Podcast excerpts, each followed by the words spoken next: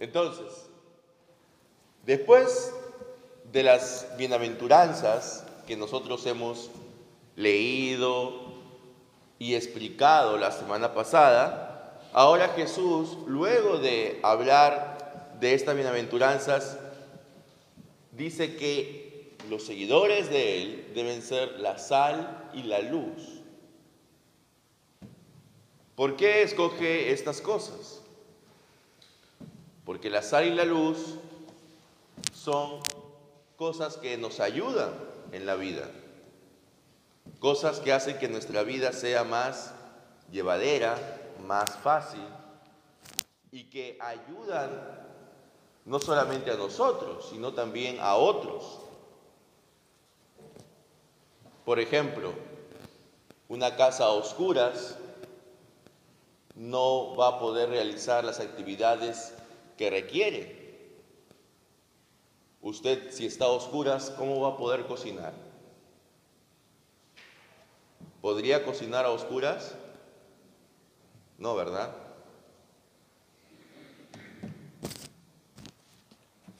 Entonces, si no hay luz, no hay manera de poder realizar las cosas que debemos hacer. Por eso es que en el pasaje se indica de que debemos ser luz para otros, debemos ser una guía para otros. Si nosotros tenemos la luz, es decir, tenemos la verdad, tenemos el mensaje de Jesús, no es para guardarlo nosotros nada más.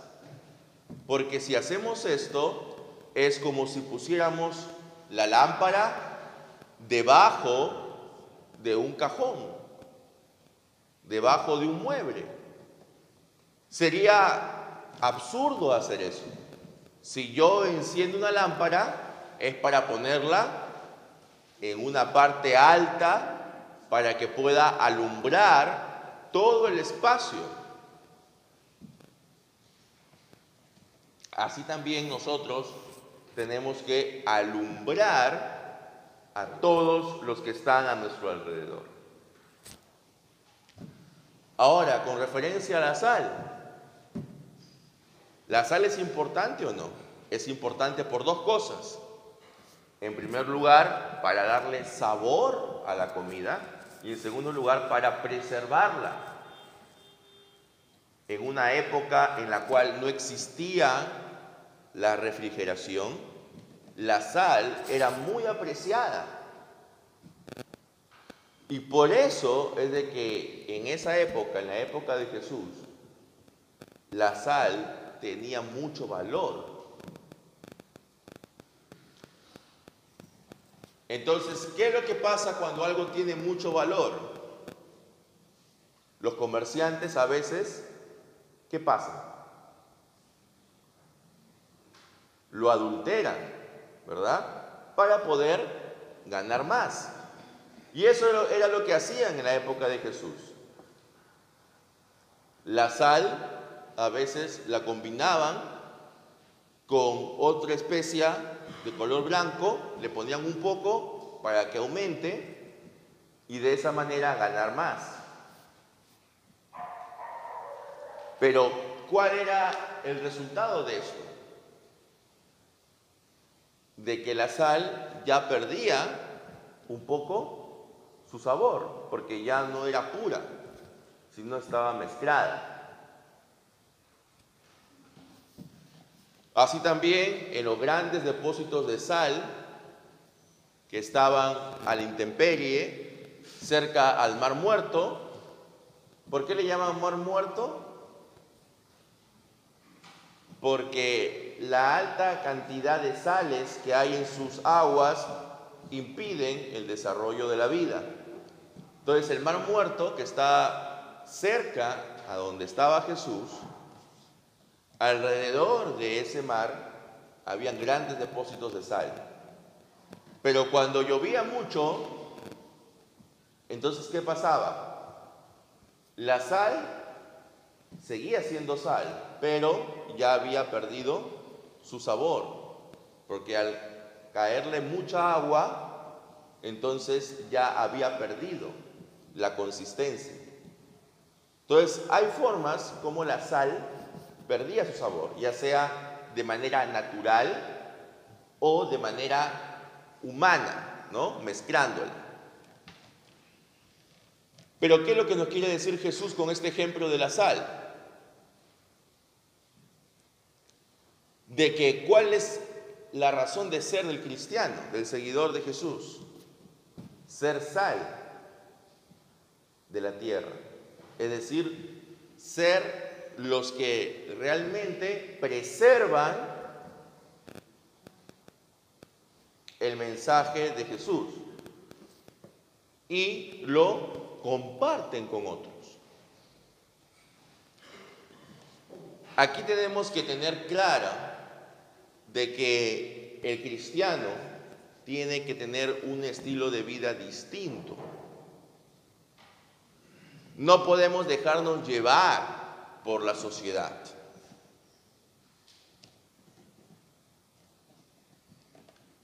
Ser sal y luz significa que nosotros tenemos que ser el referente. Nosotros tenemos que guiar a los demás, no los demás a nosotros si no ya dejaríamos de ser sal y luz.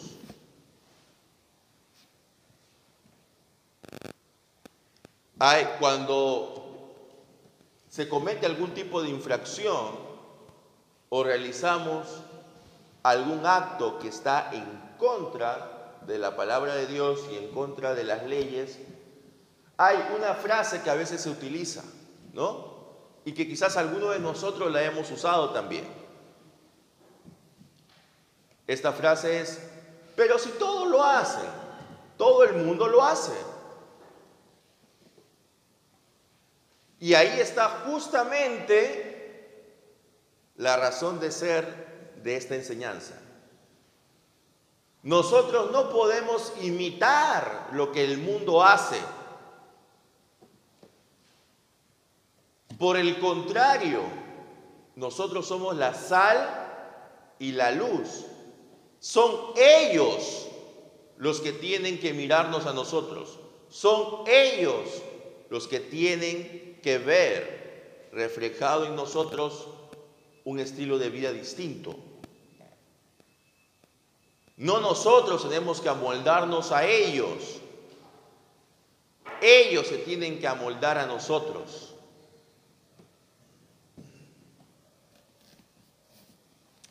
Pero para eso la sal tiene que seguir siendo sal. Tiene que tener todo su sabor. Para eso la luz tiene que estar en una parte alta alumbrando. ¿Qué significa? Que nuestra forma de ser, nuestro estilo de vida, tiene que ser claramente diferenciado de los demás. Pero si vamos a vivir igual que el resto, entonces, ¿cuál es el objetivo para que el resto se convierta en seguidor de Jesús? Si sus seguidores viven igual. Si no hay ninguna diferencia externa entre alguien que dice ser cristiano y alguien que no lo es. Entonces, si no hay ninguna diferencia, aquella persona dirá, entonces, ¿cuál es el objetivo de ser miembro de la iglesia, de ser seguidor de Jesús? No hay razón.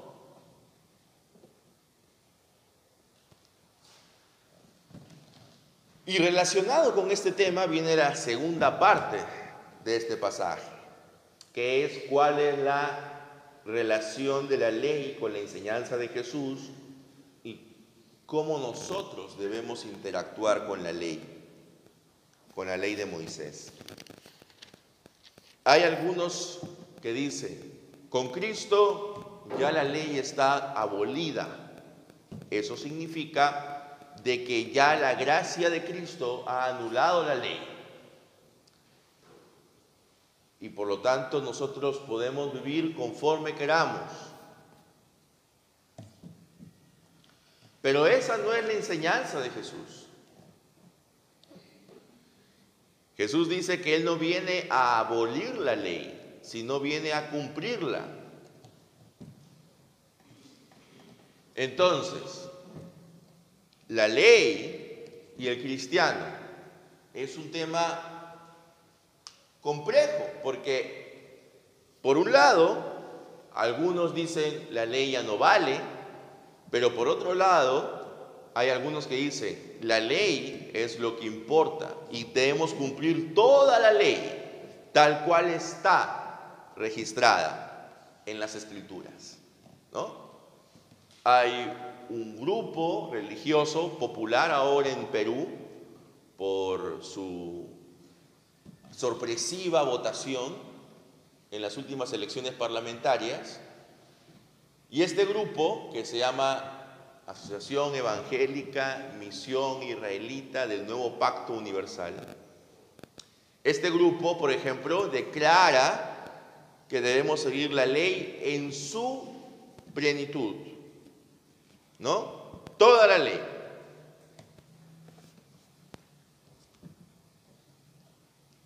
Entonces, ese es el otro extremo. Entonces, ¿cuál es la relación entre el cristiano y la ley? Bueno, la ley, aunque es única, tradicionalmente los estudiosos la han dividido en tres categorías. La parte moral, donde hay principios y normas que se aplican a cualquier sociedad. La parte judicial o civil en la cual se dan las penas para quien incumple esas normas y la parte ceremonial litúrgica donde estaba estipulado todo lo que son los sacrificios, las ofrendas y eh, los diezmos y todo lo demás. Entonces, Dentro de esa división que se ha hecho de la ley, según las mismas escrituras en la carta a los hebreos, podemos darnos cuenta que todas las leyes que están relacionadas a la parte ceremonial, litúrgica, ya no tienen razón de ser. Es decir, a diferencia de estos israelitas del nuevo pacto, que ellos siguen realizando sacrificios todos los sábados.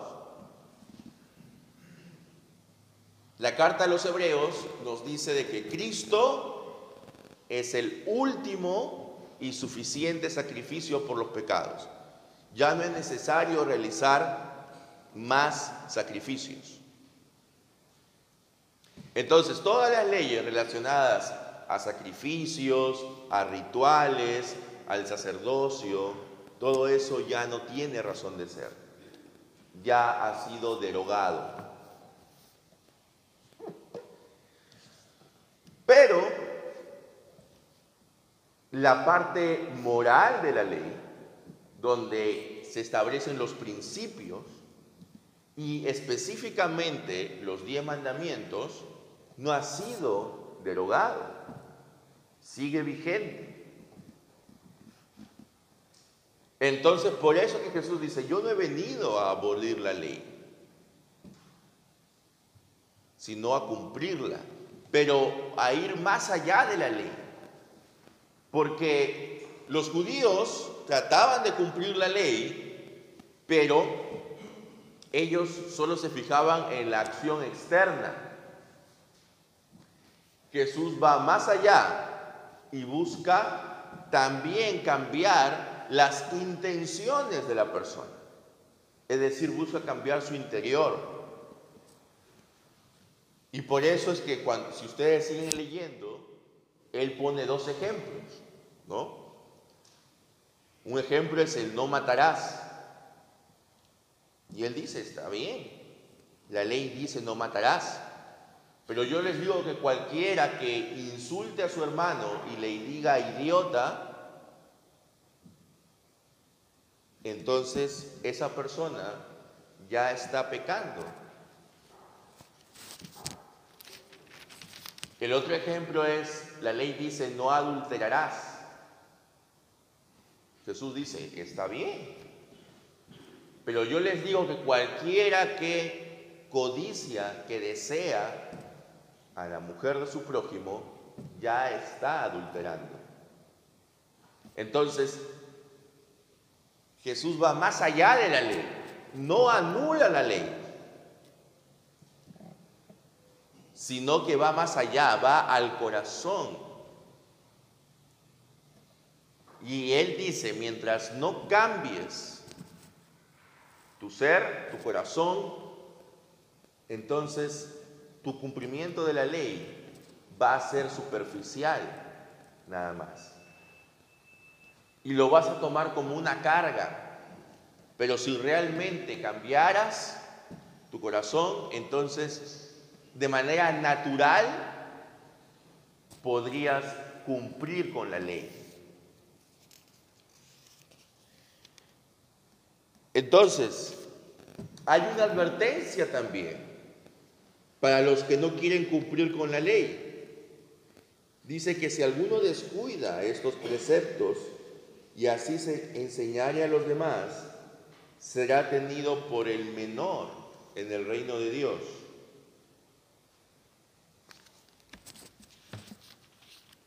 Es decir, no podemos decir que la ley ya ha sido abolida porque eso no es correcto. Y también dice de que debemos exceder en nuestra justicia a la de los escribas y fariseos, porque ellos tenían un, ellos sí se esmeraban en cumplir con la ley, pero de una manera mecánica, de una manera superficial, realmente no amaban la ley, sino que trataban de cumplir con la ley porque pensaban que de esa forma Dios los iba a bendecir, Dios los iba a, a dar muchas cosas. Se lo hacían más por conveniencia. Y no debemos cumplir con la ley por conveniencia, sino por amor a Dios. Un ejemplo de que la ley aún está vigente es no solamente los mandamientos que tienen en relación al prójimo, sino también aquellos que están en relación a Dios y a su adoración. Por ejemplo, ¿cuál es el cuarto mandamiento? El principio del cuarto mandamiento es de que debemos separar un día de la semana para la adoración pública a Dios. Entonces, cuando usted no viene a adorar a Dios en el día del Señor, entonces usted está faltando a la ley, usted está quebrando la ley.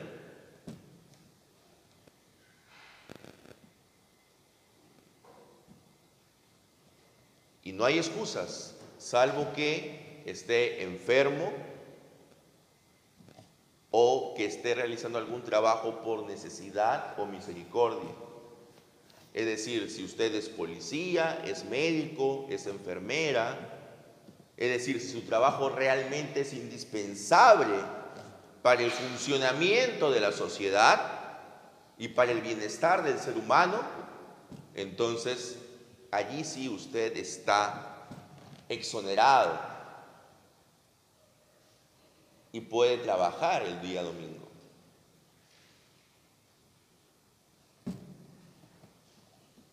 Pero si usted tiene otra labor, si usted, por ejemplo, es vendedor, tiene una bodega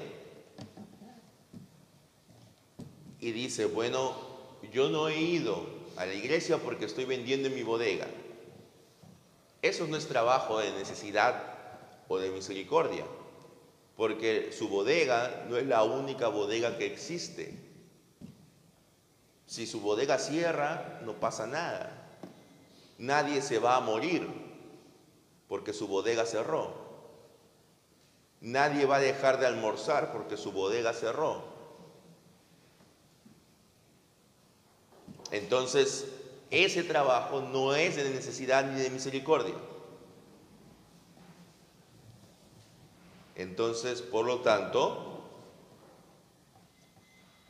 tiene que usted cerrar su bodega y participar de la adoración pública a Dios.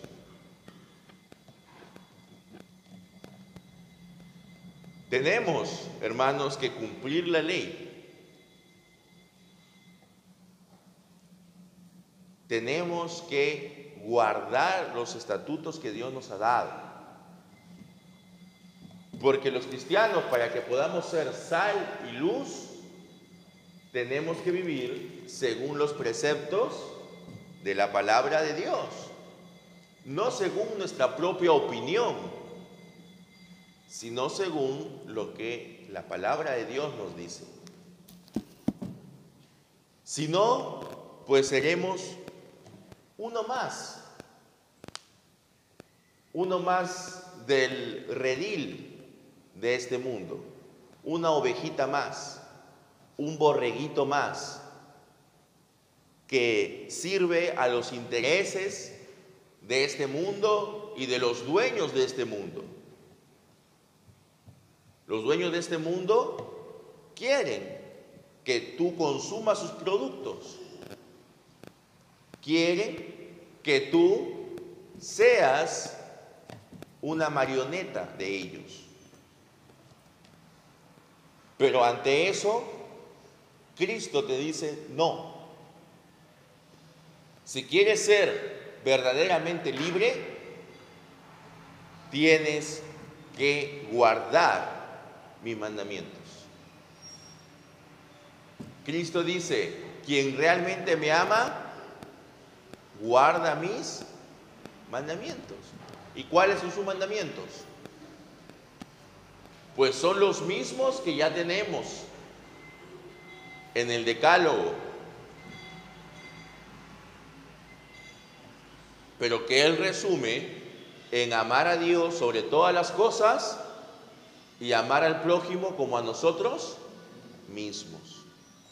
Entonces, hermanos, no hay contradicción entre guardar la ley moral y seguir a Cristo.